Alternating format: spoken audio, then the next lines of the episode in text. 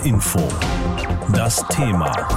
Wo bleibt EU-Impfstoff Nummer 3? Der Streit mit AstraZeneca. Vor einem Jahr hätte wahrscheinlich niemand gedacht, dass viele von uns vollkommen wild darauf sein werden, endlich mal eine Spritze in den Arm zu bekommen. Das löst ja sonst eher Fluchtreflexe aus. Damals war Corona nur irgendein Virus, mit dem sich Mitarbeiter bei der Firma Webasto angesteckt hatten in Bayern.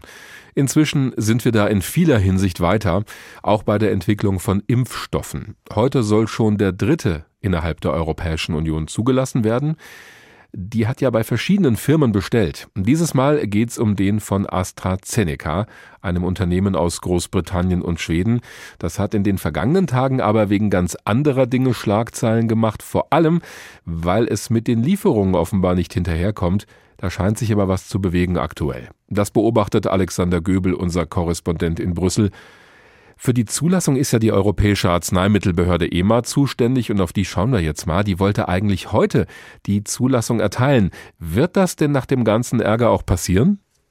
Also es sieht ganz danach aus, dass AstraZenecas Impfstoff namens Covishield übrigens, zu Deutsch ein Schild, ein Panzer gegen Covid-19, heute zur Zulassung empfohlen wird.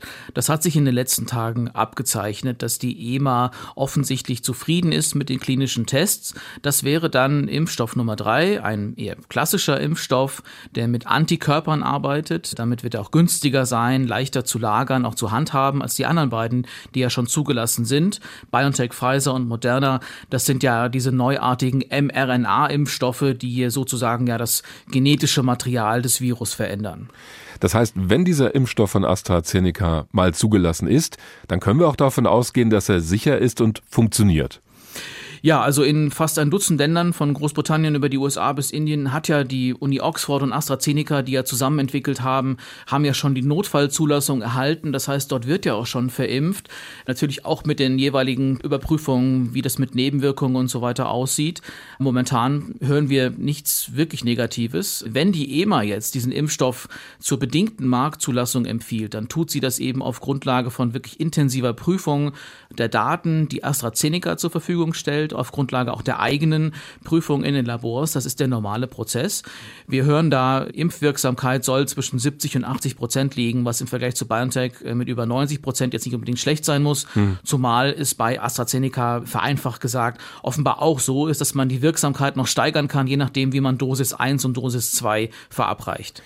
Das klingt ja jetzt erstmal gut, aber die Zulassung ist nur das eine, die hilft uns nicht weiter, wenn die Lieferungen ausbleiben. Und da wollte ja die Europäische Union bis zu 400 Millionen Impfdosen bestellen bei AstraZeneca. Alleine 80 Millionen sollten bis Ende März kommen. Und dann haben sich beide Seiten gegenseitig vorgeworfen, falsche Informationen zu verbreiten. Wie ist ja jetzt der aktuelle Stand? Ja, der Streit ist noch nicht ausgeräumt. AstraZeneca hat jetzt immerhin eingewilligt, die Verträge mit der Europäischen Kommission offenzulegen und will es auch ein bisschen drauf ankommen lassen. Das Unternehmen besteht ja darauf, dass es da so eine sogenannte Best-Effort-Klausel gibt, eine Vereinbarung, nach der AstraZeneca das Beste versucht, aber zu nichts verpflichtet sei, was natürlich die EU ganz anders sieht. Die EU verweist nach wie vor darauf, es sei hier ein sogenanntes Advanced Purchase Agreement getroffen worden, also eine Abnahmegarantie, mhm. sobald der Impfstoff zugelassen ist und an die müsse sich auch AstraZeneca halten und zum Beispiel diese Drohungen mit rechtlichen Schritten, mit der Blockierung auch von Zahlungen seitens der EU, die stehen immer noch im Raum. Die Firma hat die Verzögerung bislang ja auch damit begründet, dass sie Probleme habe bei der Produktion. Kann es denn auch sein, dass es im Schritt danach bei der Verteilung an sich Schwierigkeiten gibt? Ja, das ist dann sozusagen jetzt die zweite Folge dieses äh, Impfkrimis, sag ich mal. AstraZeneca hatte ja der EU mitgeteilt, dass es viel weniger von dem Impfstoff liefern kann oder will, als vertraglich vereinbart. Begründung sind diese Probleme in der Lieferkette in Belgien. Und jetzt kommt's, also belgische Behörden haben auf Bitten der EU-Kommission eben diesen Produktionsstandort von AstraZeneca inspiziert, also den Teil der europäischen Produktionskette von AstraZeneca, um herauszufinden, ob das auch stimmt, was AstraZeneca sagt nämlich dass diese Lieferverzögerungen tatsächlich mit Problemen in dem belgischen Werk zusammenhängen. Da sind wir sehr gespannt. Sollte da rauskommen, dass das eine Schutzbehauptung war, dass äh, damit AstraZeneca einfach weiter für Großbritannien produzieren kann, aus der EU raus und die EU eben nachrangig bedient wird sozusagen, das würde für die EU dann eben Vertragsbruch bedeuten und das hätte natürlich dann auch Folgen letzten Endes nicht nur für die Produktion, für die Lieferung von Impfstoff in der EU.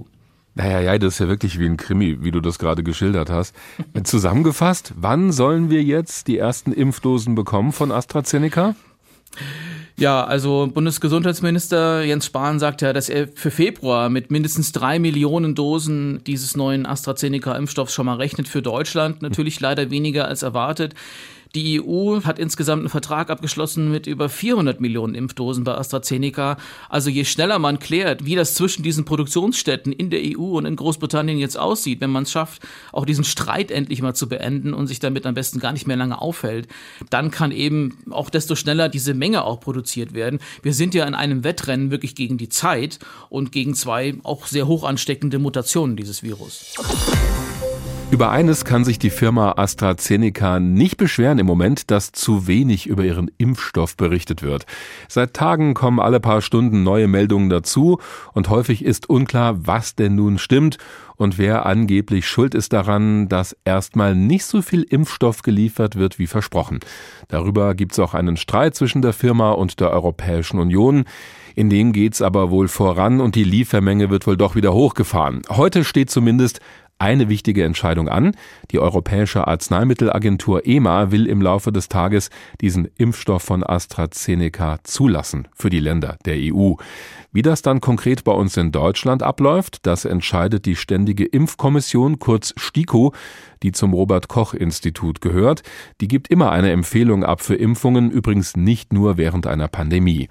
Und da kam gestern auf einmal die Meldung, dass die STIKO diesen Impfstoff von AstraZeneca angeblich nur für Leute unter 65 Jahren empfiehlt, weil bei Älteren noch nicht genügend Daten vorhanden seien über die Wirksamkeit. Da gab es allerdings schon wieder Verwirrung. Darüber habe ich am Abend mit Professor Thomas Mertens gesprochen, dem Leiter der Ständigen Impfkommission. Herr Professor Mertens, in dieser Meldung heißt es, die STIKO empfehle diesen Impfstoff nur für Leute unter 65. Wie ist denn jetzt der aktuelle Stand? Der Stand ist der, dass wir darüber beratschlagen und dass ich darüber im Augenblick nichts sagen kann. Diese Meldung ist erfolgt, das ist wohl richtig, aber es handelt sich dabei sozusagen um eine durchgestochene Meldung, die auch nicht den Endzustand der STIKO-Empfehlung betrifft. Ja, ich kann mir vorstellen, Sie sind ja auch ständig in Beratungen bei der Ständigen Impfkommission. Das heißt, da ist möglicherweise irgendein Stand kommuniziert worden, der noch gar nicht der endgültige ist, wenn ich Sie richtig verstehe. So ist es. Okay, dann lösen wir es mal von dem konkreten Impfstoff. Es gibt ja immer wieder Angaben über die Wirksamkeit von Impfstoffen. Da heißt es, der eine wirkt zu 90 Prozent, der andere zu 70 Prozent oder 80. Was heißt das denn eigentlich genau? Und ist dieser Wert dann auch für alle Zeiten gültig? Also die Wirksamkeit, die Effektivität eines Impfstoffs kann man tatsächlich nur in den klinischen Studien ermitteln, indem man eben schaut, ob die Geimpften geschützt sind vor der Erkrankung, während die Ungeimpften das nicht sind. Daraus errechnen sich auch alle diese Prozentangaben. Und man muss auch dazu sagen, dass wenn die Impfstoffe mal im Feld, wie wir sagen, verwendet werden, also in normalen Impfkampagnen in der Bevölkerung, dann können sich diese Angaben zu der Wirksamkeit von Impfstoffen auch noch geringfügig ändern.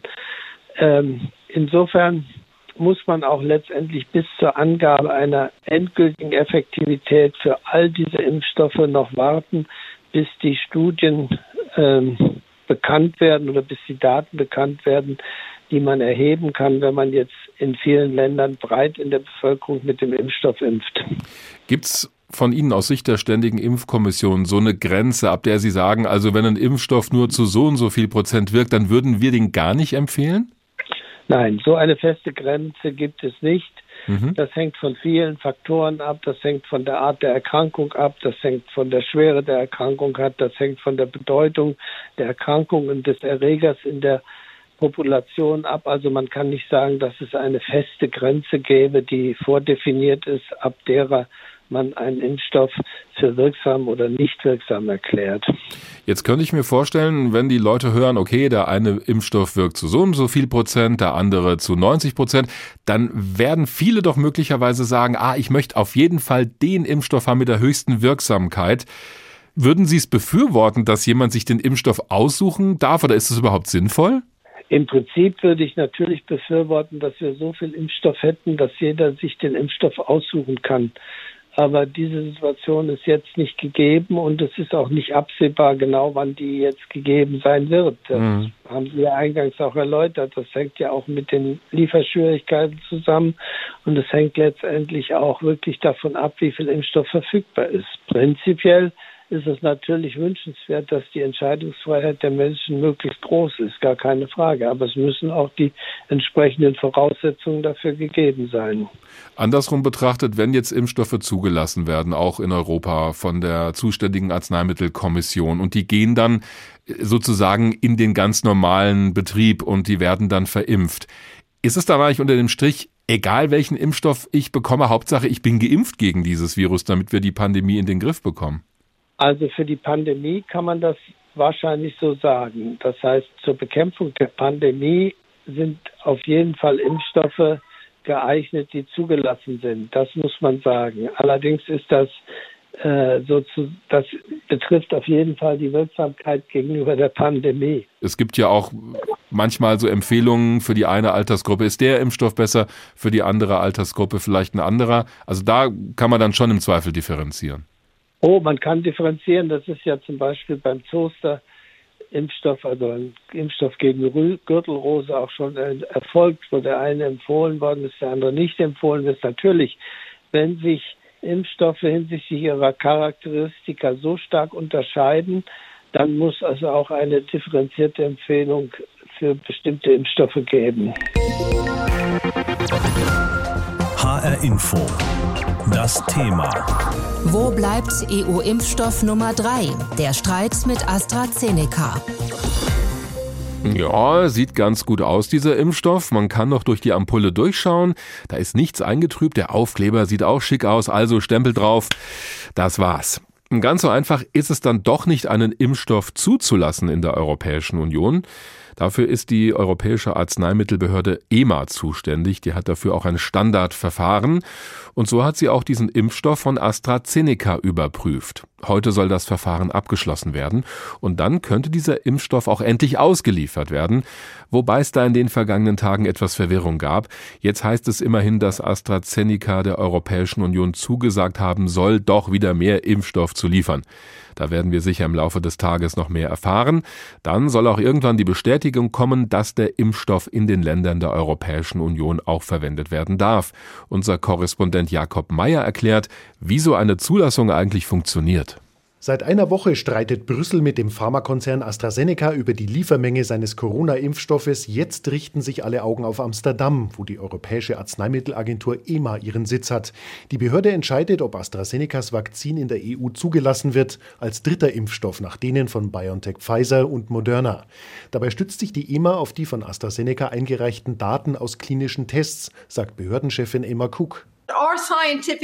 Unser wissenschaftlicher Ausschuss sichtet die gesamten Daten, um zu sehen, was sie aussagen über die Bevölkerungsgruppen, die wir untersuchten und was vernünftigerweise erwartet werden kann in Bevölkerungsgruppen, die bisher vielleicht nicht untersucht wurden. Ist das Medikament wirksam und unbedenklich? Darüber befindet in der EMA der Ausschuss für Humanarzneimittel, der einmal monatlich tagt. Wissenschaftler aus allen europäischen Zulassungsbehörden sind beteiligt. Der Bericht wird von Fachleuten in den 27 EU-Staaten kommentiert. Einmal zugelassen darf ein Mittel in allen Mitgliedsländern eingesetzt werden, außerdem in Norwegen, Island und Liechtenstein. Das ist ein normaler Prozess bei der Zulassung jedes Impfstoffes, sagt die EMA-Vorsitzende Cook. Die Entscheidung des Ausschusses über die Zulassung des Impfstoffes hängt davon ab, für wie aussagekräftig er die wissenschaftlichen Daten hält. Möglich ist eine Zulassung nur für eine bestimmte Altersgruppe oder auch für eine weitergefasste Altersgruppe. Im Fall AstraZeneca wird die EMA den Impfstoff möglicherweise nicht für ältere Menschen zulassen, was nichts mit der Qualität des Vakzins zu tun haben muss, sondern an den verfügbaren Daten liegen kann. Anfang der Woche erklärt EMA-Chefin Cook, in den Tests, die uns bisher vorliegen, ist eine sehr geringe Menge Daten zur älteren Bevölkerungsgruppe enthalten. Trotzdem betont der Gesundheitsexperte der Europa-CDU Peter Liese, AstraZeneca ist ein guter Impfstoff. Problem ist, dass die Daten nicht so gut sind, dass man eine endgültige Aussage machen kann, wie sicher er ist. Aber nach allem, was ich weiß, liegt die Sicherheit eher bei 80 Prozent als bei 8 Prozent. Unabhängig von der wahrscheinlichen EU-Zulassung des AstraZeneca-Impfstoffes bei der EMA in Amsterdam, der Streit zwischen Brüssel und dem Pharmakonzern über die Liefermenge bleibt ungelöst. Das Unternehmen will wegen angeblicher Produktionsprobleme deutlich weniger in die EU liefern als vorgesehen. Großbritannien und andere Nicht-EU-Länder bekommen aber offenbar weiterhin ungekürzte Mengen. Überhaupt nicht gut, findet der CDU-Europapolitiker Liese das Verhalten des Konzerns. Ein Unternehmen, das seinen Ruf im größten Markt der Welt komplett ruiniert, wird langfristig Schaden davon tragen. Und deswegen bin ich sehr froh, dass es jetzt konstruktive Gespräche gibt. Beim Krisentreffen von EU-Vertretern mit Unternehmenschef Pascal Soriot vorgestern Abend herrschte nach Angaben beider Seiten eine konstruktive Atmosphäre. Einem Kommissionssprecher zufolge zeigte Soriot den Willen zur Zusammenarbeit, um Lösungen zu finden, damit AstraZeneca die vertraglich vorgesehenen Dosen liefern könne. Es liegt natürlich am Unternehmen, uns Vorschläge zu machen, wie es seine Vertragsbestimmungen erfüllt. Als Lehre aus dem Impfstoffzwist will Brüssel künftig genauer hinschauen, wenn in der EU gefertigte Impfstoffe in Drittstaaten ausgeführt werden. Notfalls soll der Export verboten werden, wenn die Ausfuhr zulasten von Bestellungen in der EU ginge. Eben noch war es Wissenschaft, jetzt ist es schon eine neue Sportart geworden. Wer entwickelt den besten Impfstoff gegen das Coronavirus und bringt ihn dann auch noch als erster auf den Markt? Die meisten sind wahrscheinlich schon dermaßen genervt von dieser Pandemie, dass sie es gar nicht mehr abwarten können, endlich irgendeine Impfung zu bekommen. Das wiederum erhöht den Druck auf die Hersteller, auf die Wissenschaft und auch auf die Politik. Sie alle müssen dafür sorgen, dass die Impfstoffe auch sicher sind und die ganz normalen Zulassungsverfahren durchlaufen bei aller Eile. Bei uns in der Europäischen Union ist dafür die Behörde EMA zuständig. Die will heute im Laufe des Tages den Impfstoff der Firma AstraZeneca zulassen. Das wäre dann insgesamt der dritte. Alexandra van de Poel fasst zusammen, was wir über diesen Impfstoff wissen sollten.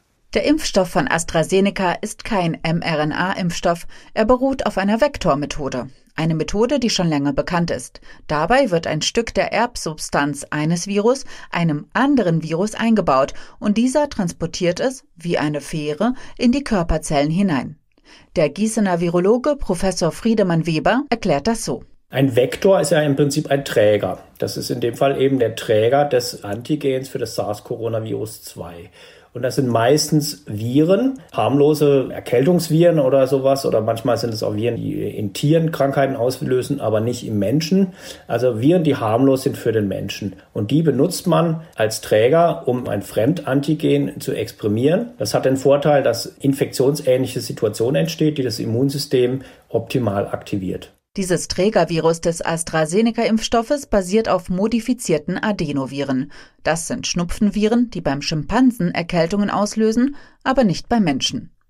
Damit der Körper eine passende Abwehrreaktion erzeugen kann, wird das Virus um die Erbsubstanz von SARS-CoV-2 ergänzt und damit praktisch verkleidet. Das gaukelt dem Körper eine Infektion vor. Er löst dann die Produktion von Antikörpern aus.